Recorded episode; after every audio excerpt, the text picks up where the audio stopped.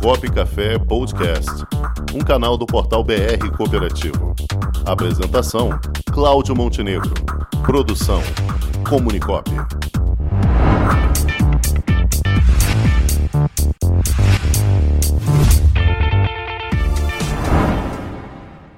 Paulo Campos, nosso consultor direto do Frio Gaúcho. Boa tarde, Tchê. Boa tarde, como é que Boa você tarde, tá? Como é que estamos aí? Boa tarde. Boa tarde, meu amigo. O microfone congelou aí? É, e o- aquela pecinha atrás dele junto, né? Que não tá funcionando direito. Tá certo. É, é, e aí, Angel, como é que tá? Opa. Tranquilo? Tranquilo. Tá joia. Muito bem, mestre. E aí, foi um sucesso ontem a sua live, hein? Sabe que eu tava conversando com o Silvio há pouco, é, nós olhamos aqui, eu, juntando ali as visualizações e as participações ali que passaram, estavam próximo de 100 participações eh, pessoais diretas, mais as visualizações e as curtidas, aí estamos na casa dos 400 quase, aproximadamente. Se nós considerarmos um jornal, eu não vou citar o nome aí, de excelente reputação nacional, que tem edição diária, um canal de notícias aí, no horário eh, das 21 horas, eh, no Facebook, ele, hum, quando ele está muito, muito, um assunto muito interessante, ele vai a 700, 800. Então, assim, eu achei que 400 é um número gigantesco aí para falar de um assunto que Não, já é tá chato, quase né? ultrapassando o Jornal Nacional em termos de audiência. Já soubemos disso. É, eu, eu- essa pretensão ela não tem, mas, é, mas eu, eu achei assim um resultado muito, muito expressivo. De verdade. Muito Ah, bem. Paulo, é. Paulo Campos, medalha de ouro em audiência. Eu, eu, eu queria trazer um. Eu queria trazer um, um- Isso aí, graças ao CB, né? A equipe da OCB fez um trabalho brilhante de divulgação. Sim, sim, aí, eles são muito bons. do Brasil. Sem dúvida. a, a- a- eu queria trazer um, um assunto é, que ficou, ficaram muitas dúvidas, né? é, ainda, você sabe que não, não adianta em uma hora e meia, em uma hora e quarenta, ontem você não saneia todas as dúvidas, né? Então, é, tem algumas coisas que eu queria trazer. é, a primeira delas seria, vamos ver se é possível nós no, tempo, no nosso tempo nós conseguimos atacar isso tudo. Mas a primeira é a seguinte, a, a dúvida, tá? É, previdência social sobre a produção do cooperado, tá? O recolhimento previdenciário. E A dúvida ficou no conceito de recolhimento precário. O que é o recolhimento, recolhimento precário? É, imagine que o professor ele, ele tenha outro vínculo empregatício e não tem disponibilidade ou a cooperativa não tem a oportunidade para colocá-lo para trabalhar por um período cheio. Então ele vai lá, o professor de música, uma vez por semana, lá dar uma aula de música lá para as turmas ou para alguns alunos. E ele ganha por produção.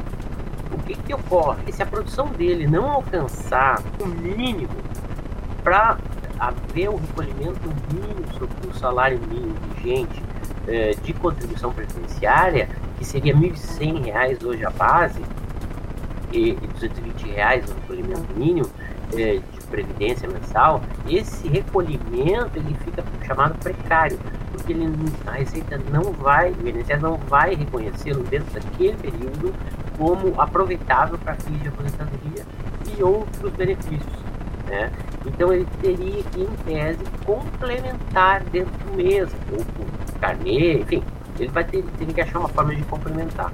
Não tem muito o que fazer aí. Você, a cooperativa ela, ou ela prospecta o mercado para complementar os que é o trabalho, é a obrigação da cooperativa, é o serviço que ela presta para o cooperado, buscar espaço de trabalho e complementar essa renda, ou ele vai ter que complementar de alguma forma. Por quê? Porque ele vai chegar lá, qual é o efeito? Ele vai chegar lá no dia de se aposentar, quando ele chegar lá no INSS para pedir, o INSS vai dizer para ele, não, esses cinco anos aqui você tem esse 60 meses, 80 meses, essa eh, recolhimentos precários, não contam como tempo para aposentadoria. Ele pode até ganhar judicialmente, que é viável, mas a discussão, mas ele vai ter que fazer os recolhimentos retroativos com juros, enfim, coincidência de correções e, e provavelmente pagamento de multa. Então nada mais tranquilo do que já atualizar dentro do período, tá? Então é possível a cooperativa, a pergunta emergiu muito, mas é possível a cooperativa pagar menos de um salário mínimo? A lei dos 12.690 aponta que a cooperativa tem que ter um valor de remuneração ao cooperado não inferior à categoria. Então, no caso das, das cooperativas educacionais, o valor ele está parametrizado em hora. Então, o valor hora, ele está cumprindo a 1290 porque está tendo valor hora de professor daquela categoria. Agora, a quantidade de horas utilizadas pelos serviços do professor é que vão determinar a remuneração dele. Se o valor hora lá é 30 reais, ele trabalhou 10 horas, são 300 reais que ele teria recebido. Né? Não alcançaria o limite mínimo de remuneração. E pode, pode, pode, é tranquilo, pode ser cooperado e trabalhar duas, três horas, quatro horas, cinco horas. A outra pergunta, e não sei se consegui responder de novo, você fala, falar fica meio, né, som, mas tentei. A outra questão é se, ah, eu tenho um, eu tenho um regime seletista lá, e aqui na cooperativa eu sou cooperado. E aí você tem um teto de recolhimento, que hoje é 6.433 alguma coisa, centavos, tá? O que que acontece? Se eu extrapolar esse teto, se eu extrapolar esse teto, ou se eu perceber que eu vou extrapolar, ou se eu, eu, tenho, eu chego próximo, o que, que acontece? Eu tenho que comunicar as instituições, eu tenho que comunicar uma e outra para que ah, os recolhimentos previdenciários estejam adequados. Se eu ganhar 10 mil reais, eu vou pagar sobre o teto, 6 mil e alguma coisa, que é da tabela de 2021. Não mais que isso, que dá em torno de 700 reais, uma coisa assim, se eu não me engano, é, lá na, considerando é, a tabela progressiva, tá? Então, a cooperativa chegou no teto, ela tem que parar de pagar. Então, se o cara ganha 5 mil reais lá no outro emprego, ele tem que comunicar a cooperativa que ele ganha 5 mil reais lá no outro. E isso é mensal, ou pela demonstração do contra, apresentação do contra-cheque mensalmente, ou por uma declaração que ele faça na cooperativa para não ficar todos os mandando né, contra-cheque. Ó, declaro, vai apontar, apontar CNPJ, a fonte pagadora e, e, e, a cooperativa vai ter isso, esse registro para poder calcular. Então, se 5 mil na outra, a cooperativa sabe que até 1.333 ela faz o recolhimento. A partir daí não precisa mais fazê-lo. Em cima do cara não pagar além do teto. Não vai mudar nada na vida. Agora o, o, contador também precisa ficar atento, né, Paulo? Pois é, a contabilidade hoje, que é uma, uma discussão, a contabilidade é a responsável por isso. O contador é responsável por isso. O contador precisa orientar respectivamente as suas atendidas, tá? As suas assistidas, as cooperativas. É, isso é função da contabilidade, acima e antes de tudo, tá? Eu não sei como é que estamos de tempo. Eu não, o tempo é seu, o Matheus já liberou aqui até as 10 horas da noite.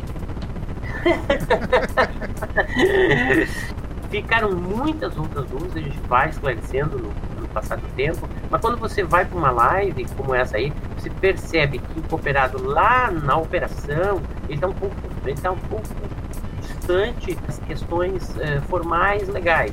Então, a sugestão, as cooperativas devem conversar, discutir isso, em assembleia, em reuniões. É possível, inclusive, eh, fazer alterações estatutárias no sentido de, de melhorar esse quadro, ou de organizar melhor. E o, e o cooperado tem que reconhecer que a obrigação é dele, da cooperativa. Em última análise, o dinheiro que sai da cooperativa sai dele. Sai dele, é dele. Em qualquer forma, é dele. Sempre é dele. Então ele tem que participar mais, ele tem que participar efetivamente não, é, a gente chama atenção, conclama, é quase um puxão de orelha, mas não é, porque a gente não tem essa capacidade para isso e nem, nem o interesse disso não teria sentido. Mas é importante os cooperados reconhecerem, nas educacionais principalmente, a obrigatoriedade da responsabilidade societária dele, em cima do negócio que é dele. Cooperativas não oferecem emprego, cooperativas são organizações que oferecem serviços aos seus sócios e têm uma missão institucional onde todos devem participar ativamente cumprindo essa missão. Tá? E a educação também, como eu disse ontem, é a única, é a única atividade no mundo que nos últimos 200 anos não mudou nada. Você tem uma pessoa transmitindo para outra. Sempre a interação humana que produz a educação. Ah, mas tem a leitura? Tem. Mas aí você tem as ferramentas. E aprimorar um pouco. O que muda significativamente são as ferramentas porque tudo emana do humano, do cérebro humano é, transmitido a outros, tá? É, e o, a, a, leitura nada mais é que também um diálogo. O, o leitor está dialogando com o lido, e o lido ele colocou em, em, palavras escritas aquilo que a gente fala. Ou a gente fala ou a gente escreve, só tem essas oportunidades. Então é pela comunicação. E não se vê muito a ser mudado nesse sentido. Não vai muito a ser mudado por enquanto. A partir do momento que cria uma tecnologia que altere a condição neurofuncional do indivíduo, não vai acontecer, tá? De forma classificando a coisa. Não é o caso ainda. Então, como é, a educação é a base de tudo, nós precisamos professores, todos nós precisamos o tempo inteiro. Não tem saída, é no humano que você encontra as respostas. Por quê? Respostas e informações da internet são perigosas. Você, são muitas. O excesso de informação nada mais é que a falta dela. Quando você tem muita informação, você se perde no conjunto. E aí é como se nada acontecesse. E um cara disse isso há tempos atrás, um, um grande pensador, que antes se tinha falta de informação ou reserva de informação técnica de, das várias áreas. Ah, agora como é que vai ser com a internet? Todo mundo vai ter tudo. Mas aí você tem o excesso e no fundo é o espelho contrário da falta.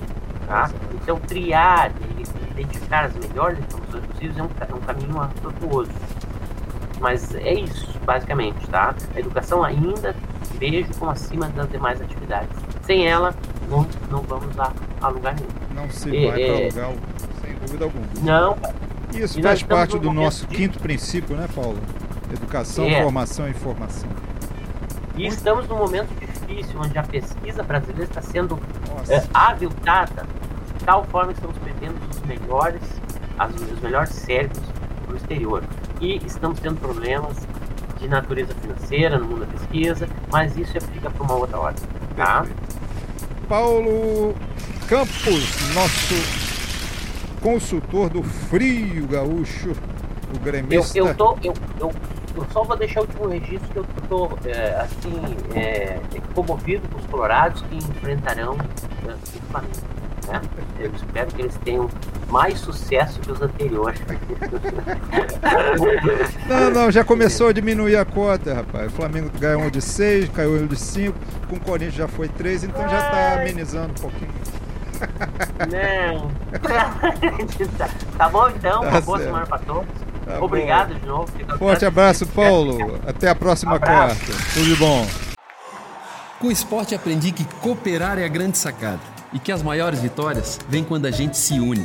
No cooperativismo também é assim. Mais do que um modelo de negócio, o COP é um jeito diferente de empreender e está espalhado por toda parte do campo à cidade, nos produtos e serviços, facilitando a nossa vida e gerando renda para muita gente. O Guga Kirten e quase 15 milhões de brasileiros já são COP. Vencer você também. Tudo ao seu redor já é. Somos.cop.br